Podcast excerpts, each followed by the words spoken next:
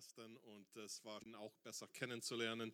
Und dann wieder mal hier in eurem Gottesdienst zu sein, das ist echt super. Es ist schon etwa was mehr als zwei Jahre her, seitdem ich das letzte Mal da war, im Rahmen dieser Schulung, dieser CBI-Schulung, was wir hier hielten für äh, Gemeinden, hauptsächlich in MacPom und äh, ich glaube auch äh, Sachsen-Anhalt. So, äh, ich freue mich äh, einfach mal das Wort Gottes mit euch zu teilen und äh, wie es halt mal ist mit Predigten.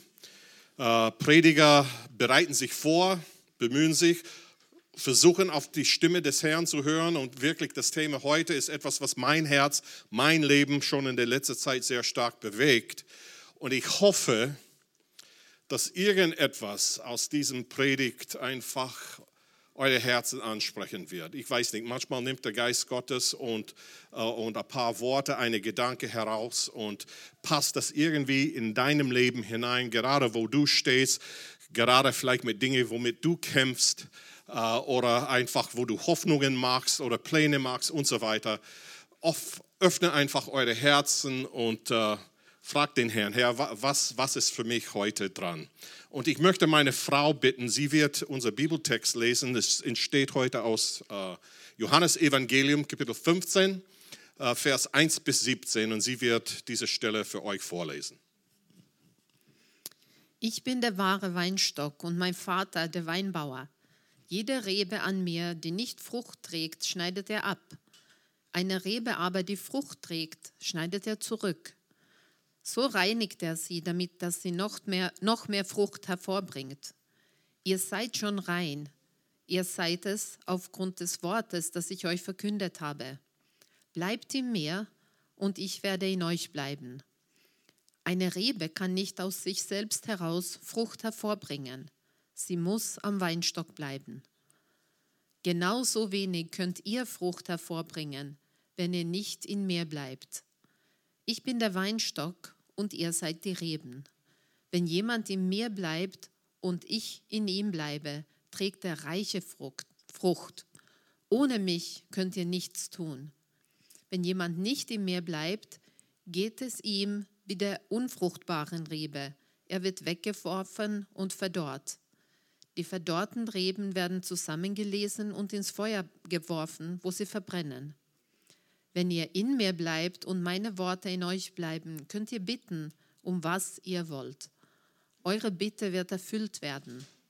Dadurch, dass ihr reiche Frucht tragt und euch als meine Jünger erweist, wird die Herrlichkeit meines Vaters offenbart. Wie mich der Vater geliebt hat, so habe ich euch geliebt bleibt in meiner Liebe. Wenn ihr meine Gebote haltet, werdet ihr in meiner Liebe bleiben, so wie ich immer die Gebote meines Vaters gehalten habe und in seiner Liebe bleibe. Ich sage euch das, damit meine Freude euch erfüllt und eure Freude vollkommen ist. Liebt einander, wie ich euch geliebt habe. Das ist mein Gebot. Niemand liebt seine Freunde mehr als der, der sein Leben für sie hergibt. Ihr seid meine Freunde, wenn ihr tut, was ich euch gebiete. Ich nenne euch Freunde und nicht mehr Diener, denn ein Diener weiß nicht, was sein Herr tut. Ich aber habe euch alles mitgeteilt, was ich von meinem Vater gehört habe. Nicht ihr habt mich erwählt, sondern ich habe euch erwählt ich habe euch dazu bestimmt, zu gehen und Frucht zu tragen, Frucht, die Bestand hat. Wenn ihr dann den Vater in meinem Namen um etwas bittet, wird er es euch geben, was immer es auch sei. Einander zu lieben, das ist das Gebot, das ich euch gebe. Vielen Dank. Gerade heute vor vier Wochen bekam ich eine WhatsApp-Nachricht von, von dem Sohn einen sehr engen Freund von mir. Dieser Freund, der Papa von denen, der mir diese WhatsApp geschickt hat, äh, lag schon zu der Zeit sieben Wochen im Krankenhaus in Dresden äh, mit einem extremen Corona-Fall. Und dem Abend davor, am 5. November, ist er gestorben. Ähm, Er hieß Ricardo Wolf. Wahrscheinlich ein von meinen engsten Freunden. Äh, ich kannte ihn schon seit die später 90er Jahren. Ricardo kam, er kam eigentlich aus dem Westen, kam dann nach Dresden, ist umgezogen mit seiner Familie. Ricardo und ich haben gemeinsam Gemeinde in Kamenz gegründet, das ist ein bisschen außerhalb von, von Dresden. Und äh, wir sind wirklich enge Freunde geworden. Jedes Mal, wenn wir zusammenkommen würden, sprachen wir nur über Jesus, seine Liebe, seine Güte, unser Dienst für den Herrn und alles, was einfach um dieses Thematik ging. Wir haben selten, vielleicht über Autos ein bisschen, aber sonst nur, nur über den Herrn. Und es war toll und ich muss ehrlich sagen, Ricardo war, war wahrscheinlich die geistlichste Person, die ich gekannt habe. Er war nicht gebildet, aber er kannte den Herrn, wie ich niemand sonst kennt, kennt, gekannt habe. War sehr nah, hat sehr viel gebetet. Wir haben auch sehr oft miteinander gebetet. Und äh, er hat viel in meinem Leben hineingesprochen. Ich habe ihn das letzte Mal Ende August gesehen und äh, wie Günther gesagt hat, bin ich unterwegs, hauptsächlich in Norddeutschland, aber auch in anderen Teilen von Deutschland als Gemeindeberater. Und er hat gesagt, Steve, das, was du magst, ist schön gut. Aber lass dich nicht einengen von dieser Sache. Er hat gesagt, der Herr hat auch mehr für dich. Und mehrmals in diesen letzten paar Monaten sind seine Worte, seine Gedanken wieder in mein Herz gekommen. Herr, was hast du noch? Ich meine, ich bin schon eine ältere Person. Äh, und äh, wie viel Zeit habe ich noch, weiß ich nicht. Aber ich will das, was, was ich an Zeit habe, was der Herr, wo der Herr mich beschenkt hat, ich will das für ihn investieren, weil ich weiß, das Leben geht schnell vorbei. Das Leben ist vergänglich. Und nur das, was wir im Herrn investieren, hat ewige Bedeutung. Und das nimmt immer mehr, immer mehr meinen Fokus im Leben. Den Eingang meines Freundes ist mir wirklich ein Verlust gewesen. Wobei ich weiß, er, er freut sich zurzeit. Er, er, er jubelt. Dort beim Herrn wollte er sein. Aber sein Leben, äh, seine Worte haben mein Leben unwahrscheinlich bereichert. Die letzten Worte von nahestehenden Menschen sind oft von sehr großer Bedeutung für uns.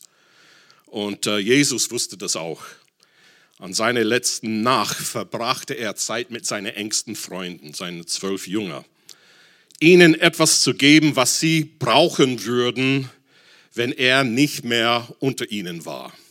Er hat mehrmals gesagt in diesen letzten Monaten, vor er nach Jerusalem ging, dass ich gehe nach Jerusalem und ich wäre äh, gefangen genommen und ich wäre hingerichtet werden.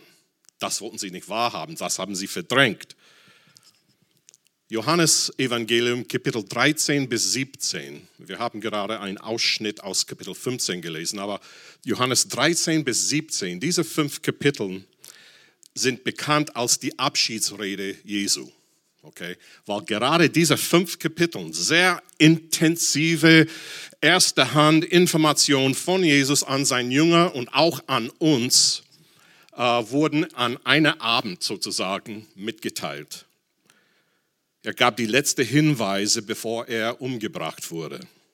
Seine Worte waren für seinen Nachfolger in diesem Moment von sehr großer Bedeutung.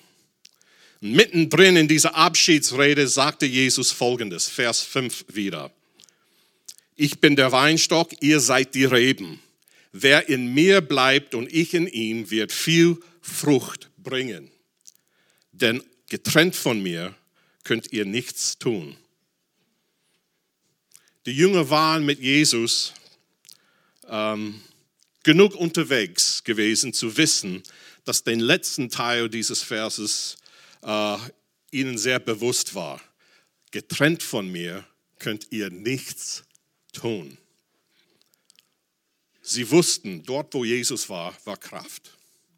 Dort, wo Jesus war, gab es Heilung, gab es Befreiung, gab es Hoffnung für Menschen, die zu der Zeit, und es gilt auch heute, sehr viel Hoffnungslosigkeit, sehr viel Einsamkeit. Und dort, wo Jesus war, hat die Lage sich verdreht. Es gab was Positives, was Lebendiges. Und Jesus spricht gerade in diesen Augenblick in ihre eigenen Ängsten hinein, ihre tiefsten Ängsten hinein. Und die dachten, Jesus wird jetzt weggehen. Was werden wir tun? Wir können das nicht tun, was Jesus tut. Wir können das nicht leisten, was Jesus leistet.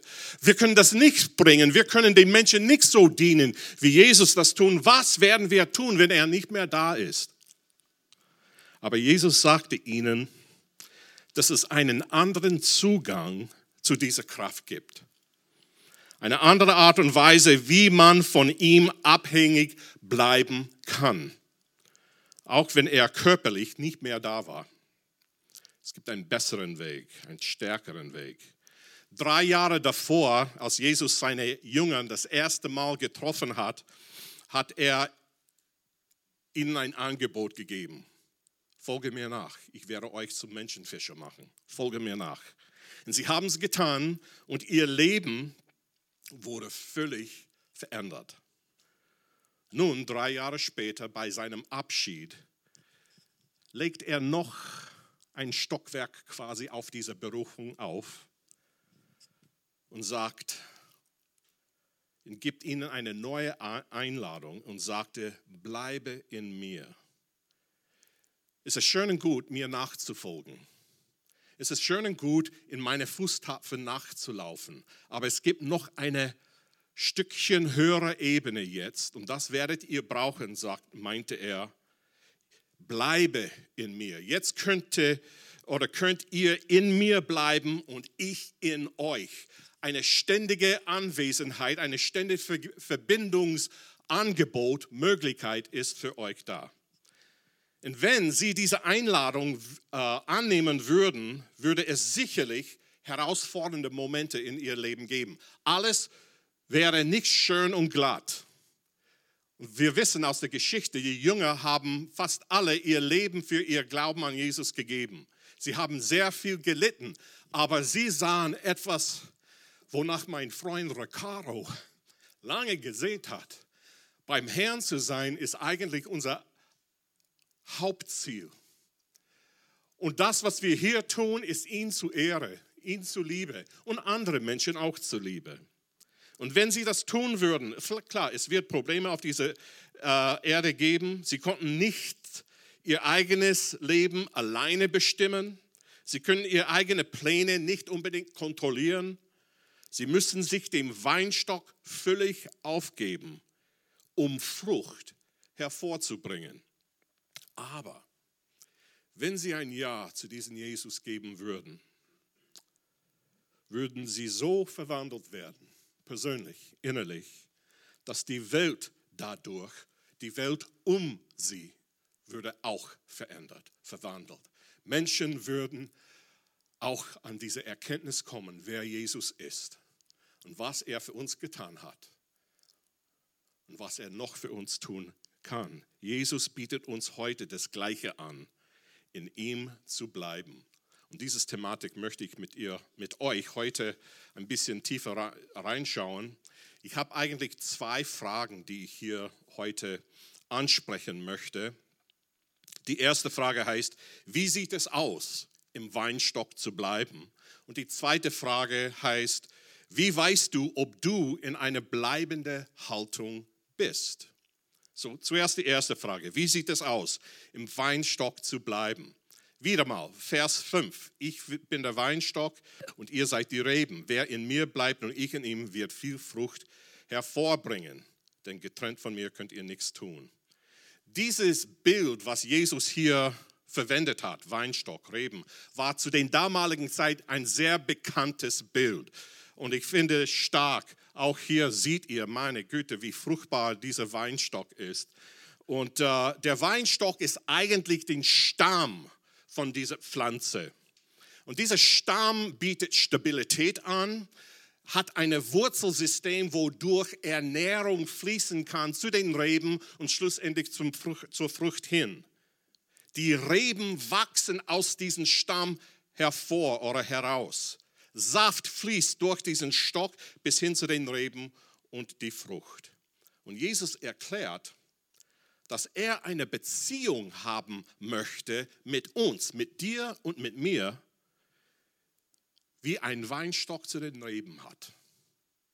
Eine Beziehung, und ich nenne hier mal drei Merkmale von dieser Art Beziehung. Es gibt sicherlich mehr, aber diese Beziehung kann so beschrieben. Diese Beziehung ist konstant konstant mit Jesus. Die Reben sind immer mit dem Weinstock verbunden. Es ist nicht, als ob eine Rebe sich Saft holt, sich abkuppelt von dem Stamm und seine eigene Sache macht. Und wenn er sich wieder ein bisschen ausgetrocknet fühlt, geht er zurück und kuppelt sich wieder an. So ist es nicht. Das ist eine, fast eine Unmöglichkeit in der Natur. Bleiben heißt konstante Verbindung. Zweitens, diese Beziehung kann so durch, ist eine entscheidende Beziehung. Die Natur beweist es, dass ohne eine Verbindung zum Stock hat die Rebe keine Chancen zu überleben. Es ist wirklich gravierend, entscheidend, am Weinstock verbunden zu bleiben. Entscheidend, eine bewusste Abhängigkeit an Jesus. Drittens, diese Beziehung ist eine ungestörte Gemeinschaft mit Jesus vom Aufwecken in der Früh, falls du Nachtschicht hast, andersrum, aber vom Aufwecken, bis du dich wieder hinlegst, Gemeinschaft. Wenn manche Leute das hören, sie freuen sich darüber, einfach die Möglichkeit zu haben, Kontakt mit Jesus, äh, in Kontakt mit ihm zu sein. Wenn anderen das hören, klingt das vielleicht ein bisschen überwältigend. Wirklich, Jesus will meine ganze Zeit haben? Ich meine, ich, ich, bin, ich kann ihm zehn Minuten in der Früh geben, während mein Kaffee kocht, aber möchte er wirklich meinen ganzen Tag haben? Eigentlich ja. Eigentlich ja, aber vielleicht nicht, wie du denkst. Wir denken oft, dass wenn wir auf die Knien im Gebet sind oder unsere Bibeln aufmachen, ein bisschen im Wort Gottes zu lesen, dass das unsere Zeit mit dem Herrn Jesus ist. Und wenn wir wieder aufstehen und die Bibel zumachen, dann gehört den Rest der Zeit uns. Und wir haben eigentlich eine schlechte Gewohnheit, Jesus in unsere stille Zeit zu hinterlassen. Ja, Jesus ist dort, wo ich meine Bibel aufmache, wo ich bete. Aber dann bin ich eigentlich selbstständig äh, unterwegs. Jesus sagt, ich will immer Gemeinschaft mit dir haben. Ich will immer mit dir unterwegs sein. Es ist eine Einladung, oft und liebevoll an ihn zu denken. Genau wie ein Mann vielleicht im Laufe des Tages oft an seine Frau denkt.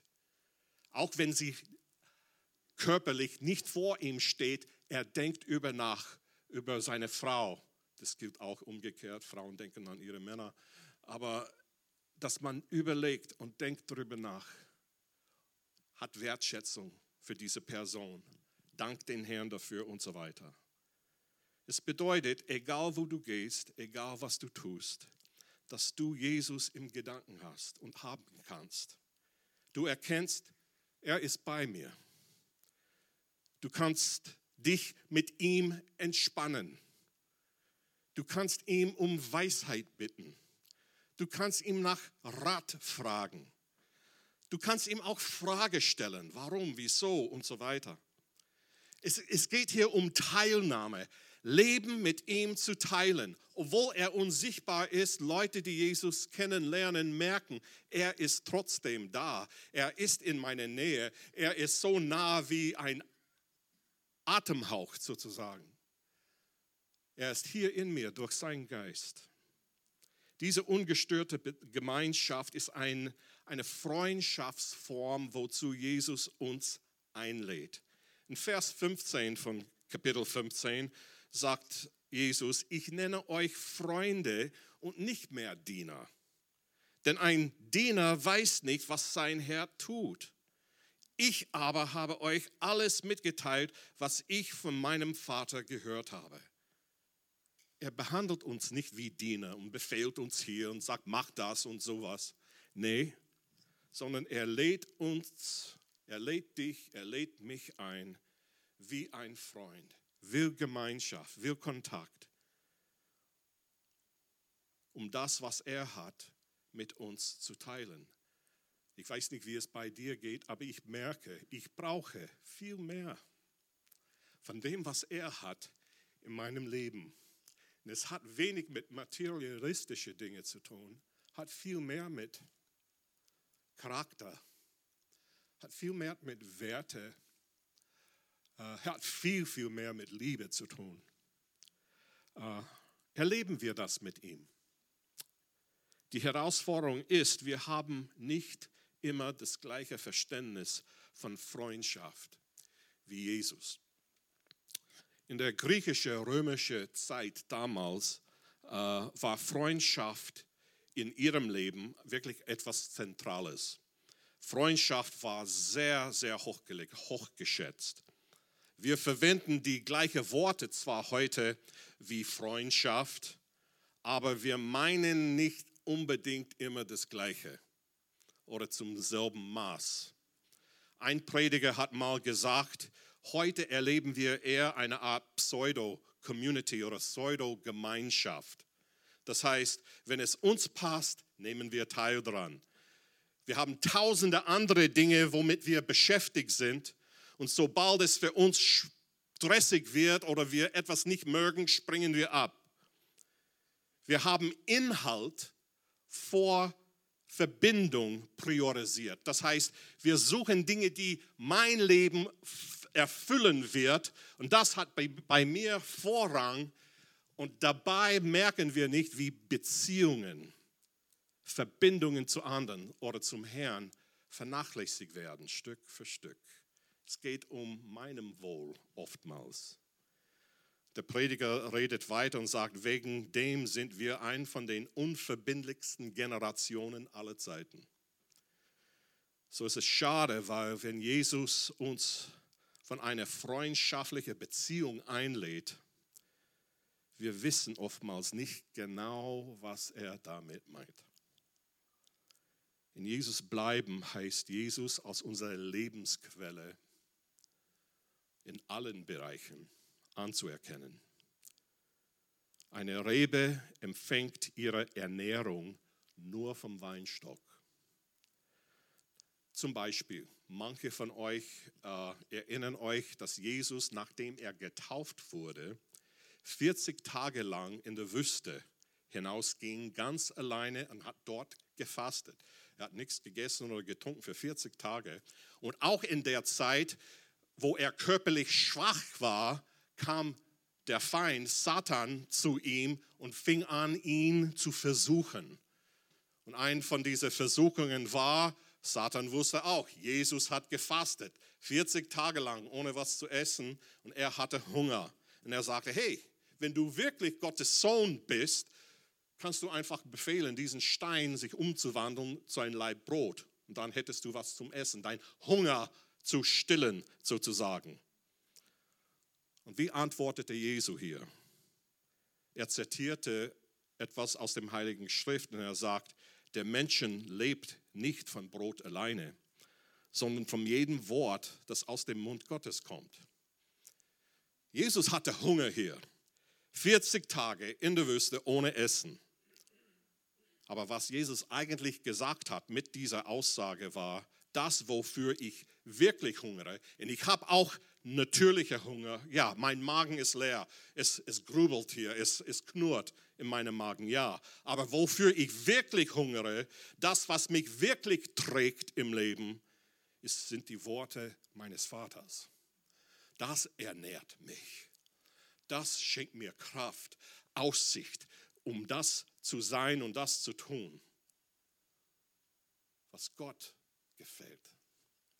Hungerst du auch nach Gottes Wort? Kennst du Gottes Wort so auch in deinem Herzen? Wirst du dadurch richtig ernährt. Wir können unsere Geist und Seele, du und ich, wir können unsere Geist und Seele nur, oder sag mal so, nicht alleine langfristig ernähren. Ich kann nur so viel meine eigene Seele ernähren, aber irgendwann komme ich an meine Grenzen, dass es nicht weitergeht. Jesus alleine ist das wahre Brot des Lebens. Und er will, dass wir unsere tägliche Ernährung bei ihm holen. Okay, das war die erste Frage. Jetzt möchte ich zu der zweiten Frage kommen. Wie weißt du, ob du wirklich in einem bleibenden Zustand oder Beziehung mit Jesus bist? In Johannes 15 wieder, Vers 1, 2 und Vers 6 sagt Jesus folgendes. Ihr habt das schon mal gehört, aber noch einmal, ich bin der wahre Weinstock und mein Vater ist der Gärtner. Jede Rebe an mir, jede Rebe an mir, die nicht Frucht trägt, schneidet er ab. Eine Rebe aber, die Frucht trägt, schneidet er zurück. So reinigt er sie, damit sie noch mehr Frucht hervorbringt. Wenn jemand nicht in mir bleibt, geht es ihm wie der unfruchtbaren Rebe. Er wird weggeworfen und verdorrt. Die verdorrten Reben werden zusammen gesammelt und ins Feuer geworfen, wo sie verbrennen. Hier spricht Jesus von drei Sorten von Reben. Erstens eine Rebe, die in ihm ist, aber keine Frucht hervorbringt. Zweitens eine Rebe, die in ihm ist und schon Frucht hervorbringt. Und drittens eine Rebe, die nicht in ihm verbunden ist. Von den drei sind nur, ist nur die mittlere, nur die zweite Rebe ist wirklich in Verbindung mit Jesus, in eine bleibende Beziehung. So lass uns die mal, ich möchte einfach ein bisschen tiefer darauf eingehen über diese drei Reben. Zuerst die dritte Rebe, äh, die Rebe, die keine dauerhafte Verbindung mit Jesus hat. Es steht hier, dass sie verwelken und sterben ab. Sie werden sogar ins Feuer geworfen. Das klingt krass, oder? Das klingt heftig, klingt wie ein harter Umgang. Aber es ist wichtig, dass wir hier den Kontext verstehen und dass wir verstehen, was hier geschieht. Am Anfang sagt Jesus, dass er der Weinstock ist, dass er die Lebensquelle ist. Alles, das mit mir nicht verbunden, alles, was nicht mit mir verbunden ist, wird sterben. Wir denken manchmal, das Gegenteil von bleiben ist vielleicht einfach unabhängig zu sein oder dass man selbstgenügsam oder selbstständig sein wird. Wir meinen, dass, äh, dass es vielleicht sogar eine respektable Sünde wäre, äh, wenn jemand mich fragen würde, Steve, was ist deine größte Schwäche? Und ich sage, ich arbeite halt zu viel. Okay, das ist zwar eine Art Bekenntnis, aber gleichzeitig lobe ich mich. Und das ist nicht gedacht in unserer Kultur heutzutage, vor allem in Deutschland, wo Arbeit ein Tugend ist, wo einfach, hey, das, das ist eigentlich nicht so schlimm. Wir meinen, dass das Gegenteil von Bleiben harmlos ist. Aber Jesus sagt, das Gegenteil von Bleiben ist der Tod. Interessant. Hier kommen, kommen kommt die Kultur des Reiches Gottes, in Konflikt mit unserer Kultur hier auf Erden. Jesus bedroht hier nicht, lebendige Reben ins Feuer zu werfen. Hier sind die Reben schon tot. Okay? Die sind völlig trocken, ohne Saft, abgeschnitten von der Lebensquelle. Jesus spricht hier nicht von Strafe, sondern von Beerdigung. Nun, dies, so etwas geschieht nicht sofort. Es geschieht nicht heute auf morgen. Es geschieht oftmals über eine längere Zeitperiode. Falls du eine Rebe bist, die nicht am Weinstock bleibt, vielleicht hast du ein bisschen, bisschen Saftreserve noch in dir, wovon du vielleicht eine Weile leben kannst. Vielleicht hast du dich von Jesus nur hier oder da abgekuppelt. Und du meinst, hey, alles scheint noch okay zu sein, mein Leben läuft scheinbar aus meiner Sicht immer noch ein rund, ich habe keine großen Schwierigkeiten, fühle mich geistlich immer noch in Ordnung, aber warte zwei bis drei Jahre in diesem Zustand, in dieser Verhaltensweise. Im Laufe der Zeit fängt an, deine Seele zu verwelken. Oftmals solche Leute in diesem Zustand merken es nicht. Anderen, die ihnen kennen, beobachten einen Werdegang, eine Verwelkung, eine Austrocknung. Was am Anfang verlockend aussah, bringt dir im Laufe der Zeit immer weniger Freude. Und Jesus sagt, wenn du nicht in mir bleibst, nicht in diese enge Beziehung mit mir bleibst, wenn du nicht mit mir eng verbunden bist, wirst du verwelken und wirst du irgendwann sterben. Garantiert. Ich gehe zu der ersten Rebe. Das war die dritte Rebe, jetzt zur ersten Rebe. Die sind zwar mit ihm verbunden, aber sie bringen keine Frucht hervor. Die Frucht, wovon Jesus hier spricht, ist wahrscheinlich zweierlei. Erstens äh, die Frucht des Geistes. Das davon lesen wir in Galaterbrief Kapitel 5, wo Paulus geschrieben hat, aber die Frucht des Geistes ist Liebe, Freude, Frieden, Geduld, Freundlichkeit, Güte, Treue, Sanftmut und Selbstbeherrschung. Gegen solches Verhalten hat kein Gesetz etwas einzuwenden. Das ist Fruchtart 1. Fruchtart 2 ist die, ist, die Frucht ist auch gute Werke. Titus 3,14. Titus 3,14 sagt, Paulus schreibt, Unsere Geschwister sollen lernen, mit ganzer Hingabe Gutes zu tun und dort zu helfen, wo Hilfe nötig ist. Dann wird ihr Glauben nicht unfruchtbar bleiben. Okay? So, wenn du ein Christ bist und du lebst zu wenig in Liebe oder Freude, Frieden oder Geduld und anderen nicht liebevoll dienst, bist du wahrscheinlich irgendwo geistlich stecken geblieben. Was uns hier oft hindert, ist entweder Sünde irgendeiner Art oder vielleicht ein Bereich unseres Lebens, wo wir knechtet, geknechtet sind. Vielleicht mangelnde Vergebung, vielleicht Bitterkeit oder irgendetwas, woran wir abhängig geworden sind. Und wenn dein Leben auf Dauer keine Frucht hervorbringt, dieser Art, Frucht, will Gott hier bei dir eingreifen. Weil er liebt dich, er liebt mich.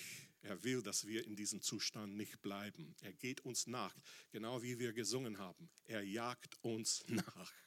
Gott sei Dank, dass er uns nachjagt. Er will uns von dem Boden wieder aufheben und uns reinigen und zu dem Punkt wiederherstellen, wo du und ich wieder richtig leben können und Frucht hervorbringen können. Der Prozess der Wiederherstellung kann allerdings manchmal unangenehm sein. Es wird dich stretchen, es wird uns ausdehnen, es wird nicht immer komfortabel sein. Und es wird sicherlich etwas von dir benötigen, von mir benötigen, nämlich Buße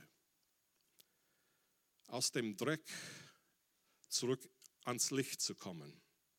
So etwas verlangt Hingabe, sich aufgeben dass du dich bewusst in den Händen des Gärtners einfach anvertraust. Das verlangt vielleicht ein bisschen Mut oder vielleicht viel Mut, aber es hat hier zu erkennen, wer liebt uns wirklich. Es gibt keiner, der uns mehr als den Gärtner liebt. Paulus sagt in Römer 8, Vers 38, 39, das habe ich nicht in meinem Text, so ich brauche die Folie dafür. Ja, ich bin überzeugt, dass weder Tod noch Leben, weder Engel noch unsichtbare Mächte, weder Gegenwärtiges noch Zukünftiges, noch gottfeindliche Kräfte, weder Hohes noch Tiefes, noch sonst irgendetwas in der ganzen Schöpfung uns je von der Liebe Gottes trennen kann, die uns geschenkt ist in Christus Jesus, unseren Herrn. Diese Worte sind für mich Kraft, sind Ermutigung und so weiter. Es gibt nichts auf dieser Erde oder unter dieser Erde, keine Macht oder sonst was, was dich aus der Hände Jesus zerreißen kann, außer deine eigene Entscheidung. Wie wir Entscheidungen entscheiden, wie nah wir mit dem Herrn unterwegs sein wollen. Wir entscheiden, ob wir in ihm bleiben wollen oder lieber unseren eigenen Weg gehen wollen. Das führt mich hin zu der zweiten Rebe. Wir haben schon von drei und eins gehört und jetzt der zweite. Die, die zweite Rebe ist die, die viel Frucht hervorbringt. Noch einmal, Vers 5, ich bin der Weinstock und ihr seid die Reben. Wer in mir bleibt und ich in ihm, wird viel Frucht bringen. Frucht bringen, das klingt gut, oder? Äh, das, das, oh, das möchte ich auch erleben. Aber pass mal auf, Jesus sagt hier in Vers 2, jede Rebe, die Frucht trägt, wird vom Vater zurückgeschnitten, sodass sie fruchtbarer werden. Das klingt allerdings schmerzhaft, zurückgeschnitten zu werden. Nun jeder, ich weiß nicht, ich bin kein Weintrinker und ich kenne mich, ich mag Trauben, wenn sie ins Geschäft gekauft werden, aber Leute, die sich mit Weinstücke auskennen und mit diesen Weinstücke arbeiten, sie können Folgendes bestätigen. Äh, sie sagen uns, nur so kann ein Weinstock gesund erhalten werden, wenn sie Jahr für Jahr am Ende der Saison zurückgeschnitten werden, sogar radikal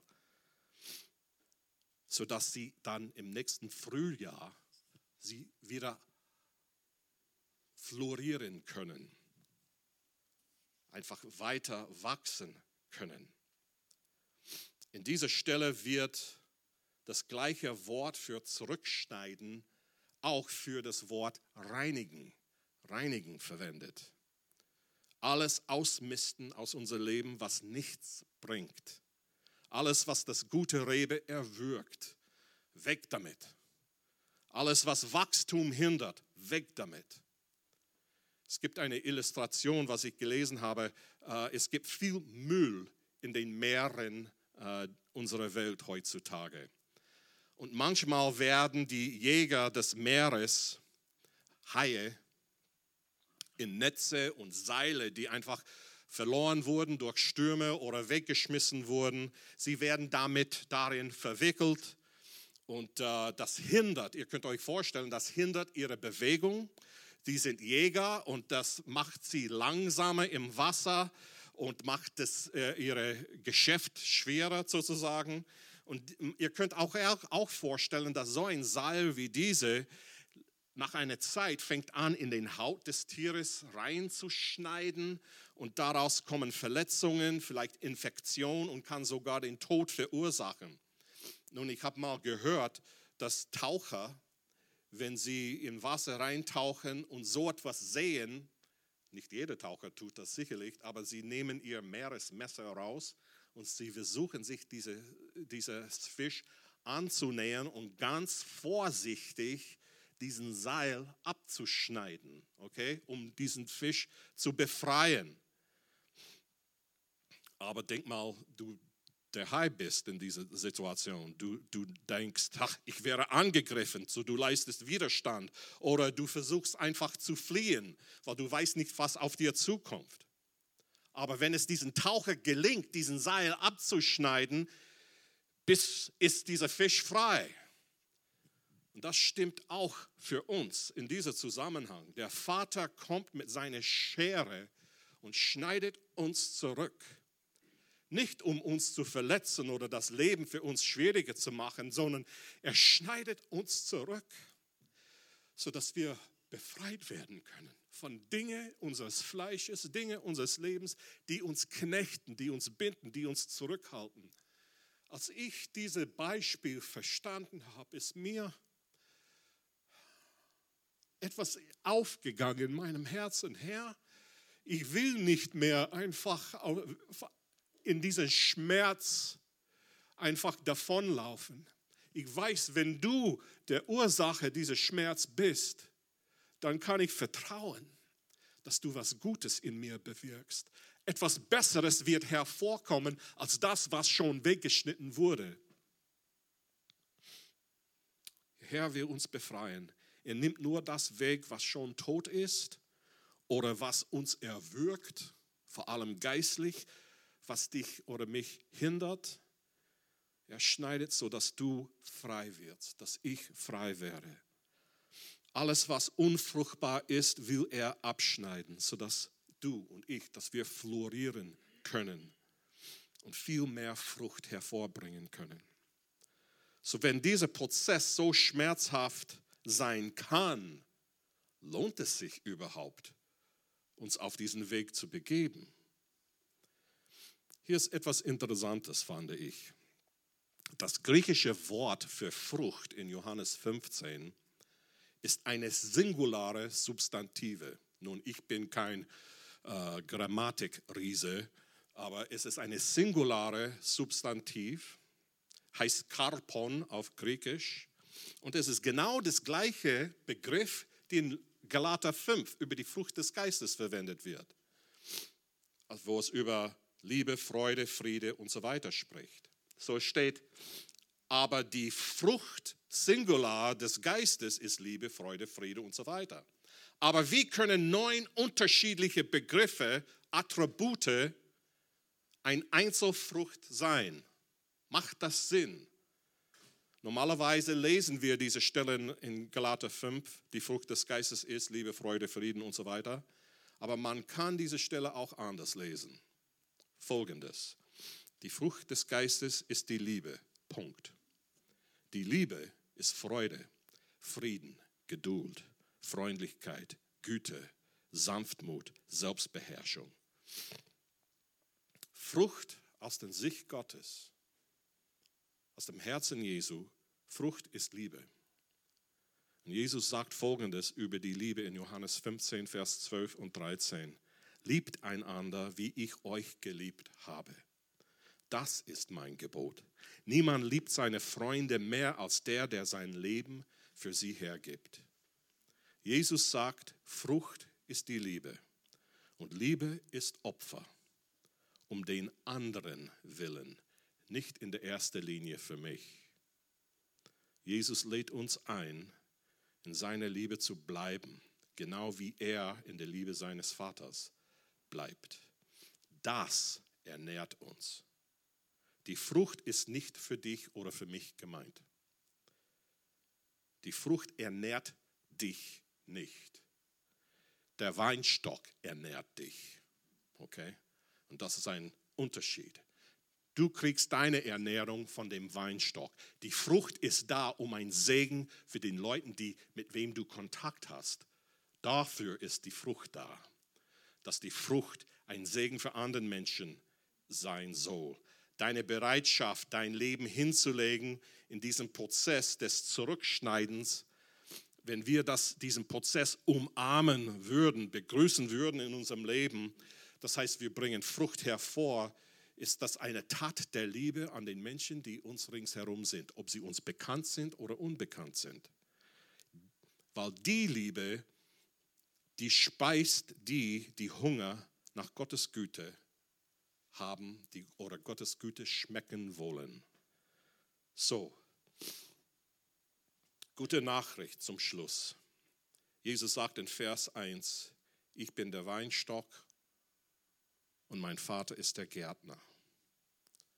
Der Vater ist der Gärtner und der Gärtner ist gut.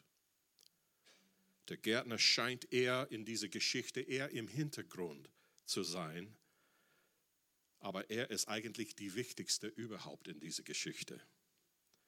Er ist immer da gewesen. Er hat den Boden aufgebrochen, vorbereitet. Er hat den besten Pflanze überhaupt, Weinstock, gepflanzt, Jesus, für dich und für mich. Er hat uns in den Weinstock eingepropft. Er bewässert uns. Er schneidet uns wo nötig zurück. Er fördert uns. Er schaut zu, wie es uns geht, wie wir wachsen, wie wir uns weiterentwickeln. Obwohl das Zurückschneiden manchmal unangenehm sein kann, er schneidet nur so weit, bis wir frei werden. Er schneidet nur das ab, was uns umschlingt. Das, was uns zurückhält. Seine Hauptabsicht ist, dass du gedeihst. Alles, was er für dich tut, für mich tut, tut er aus Liebe. Alles, was er für dich macht, ist für deine und meine Wiederherstellung. So, wenn du heute nichts anderes mit nach Hause nimmst, bitte hör das. Vertrau dein Leben in den Händen des Vaters an. Vertrau ihn an. Das, was er macht, ist nicht immer für uns angenehm, aber es kommt aus ein Herz der Liebe und wirkt zu unserem Besten. Wirklich, wirklich. Das kann ich nur bestätigen. So zum Schluss, ich möchte, dass du mit dem Vater ein bisschen Austausch hast heute. Dass du mit ihm teilen kannst, was auf deinem Herzen ist, was vielleicht durch diese Predigt angesprochen wurde Stell ihn ein paar Fragen. Vielleicht bist du jemand, der eher in diese dritte Rebeklasse zugeordnet bist. Du lebst völlig oder zum Teil getrennt vom Weinstock. Und obwohl du zurzeit überlebst, du spürst möglicherweise, dass meine Zeit ausläuft. Wenn du dich, dich nicht absichtlich mit dem Weinstock verbindest, wirst du verwelken. Dinge werden auseinanderfallen, früher oder später. Bitte den Vater, dir zu zeigen, wie du zurückkommen kannst. Bitte ihn, dich zurück zum Weinstock zu führen, um wieder mit deiner wahren Lebensquelle verbunden zu werden. Das ist etwas, was wir entscheiden dürfen. Das muss aus unserem Herzen kommen. Und der Herr wartet entspannt, heute, sogar hier in diesem Raum, auf unser Entgegenkommen, dass wir ihn einfach bitten. Er steht bereit, uns zu begegnen auf dieser Ebene. Vielleicht bist du die erste Rebe. Du bist zwar in Jesus noch, aber kein Frucht kommt hervor. Irgendetwas in dein Leben knechtet dich, vielleicht Sünde, irgend, irgendetwas sonst, wo du stecken geblieben bist. Bitte den Vater, den Bereich zu identifizieren, der dich zurückhält. Tu Buße. Wende dich zurück an ihn. Und vielleicht bist du jemand, der aus diesem zweiten Rebebereich ist. Du lebst in Jesus, du liebst ihn sehr, du spürst, dass er in dir ist und mit dir geht und du bringst sogar Frucht hervor.